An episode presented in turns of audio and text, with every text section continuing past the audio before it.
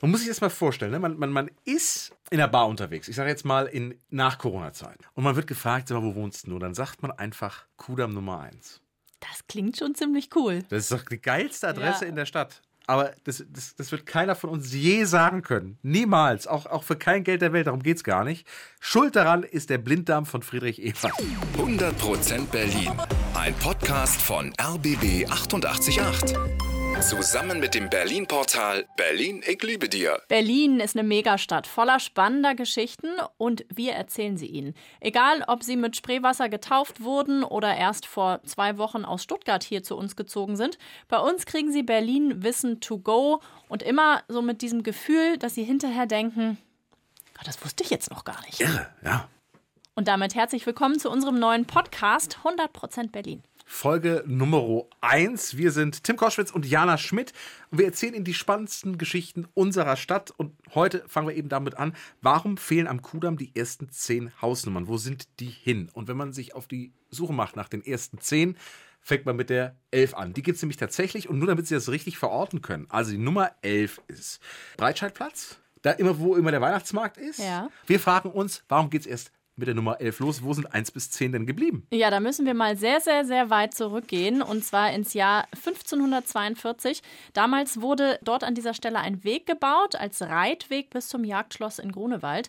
Und da der Kurfürst da immer entlang geritten ist, so gegen äh, 1767 hieß die Straße dann eben halt Kurfürstendamm.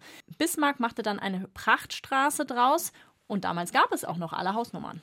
Also da hätte man in die 1 einziehen können. Dann ist aber Folgendes passiert. 1925. Der Reichspräsident Friedrich Ebert ist gestorben an einem Blinddarmdurchbruch. Das war 1925 medizinversorgungstechnisch wirklich noch ein Problem, so eine, so eine Geschichte. Und durchaus tödlich. Und dann sollte ihm zu Ehren natürlich eine Straße benannt werden. Und dann war der Vorschlag, komm, wir nehmen die Budapester Straße, die damals am Brandenburger Tor lang ging, und nennen die einfach Ebertstraße. Das Problem auch damals war aber, dass man Ungarn nicht verärgern wollte und, und sagen wollte, indem man einfach eine Straße umbenennt, die nach ihrer Hauptstadt benannt ist. Das wäre schwierig geworden einfach. Diplomatische Verwicklungen, Aussetzer hätten gedroht. Ja, also musste die Budapester Straße umziehen. Ja, und da hat man den ersten Teil des Kudamms, der durch die Gedächtniskirche so abgetrennt ist, dann eben Budapester Straße genannt. Ja, war nur eben dann das Problem.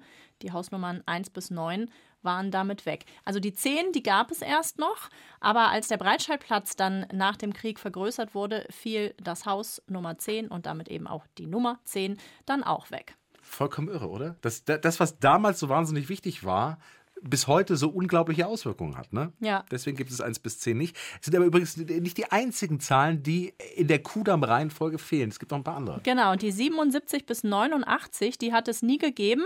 An ihrer Stelle wurde der Leniner Platz angelegt. Warum da nicht einfach dann weitergezählt wurde, man weiß es nicht. Und 221 bis 223, die sucht man da auch vergeblich. Kudamm, Haus Nummer Uno, wäre zugegebenermaßen eine wirklich tolle, eine geile Adresse, gibt es aber nicht, wegen des Blinddarms von Friedrich Ebert. Und damit schließen wir den heutigen Podcast 100% Berlin. In der nächsten Folge wird es aber nicht weniger spannend. Wir gucken da aufs Brandenburger Tor. Genau, ein weiterer Hotspot für Touristen. Und, und eigentlich auch so ein Ort, von dem man denkt, man weiß alles. Stimmt aber nicht. Stimmt aber nicht.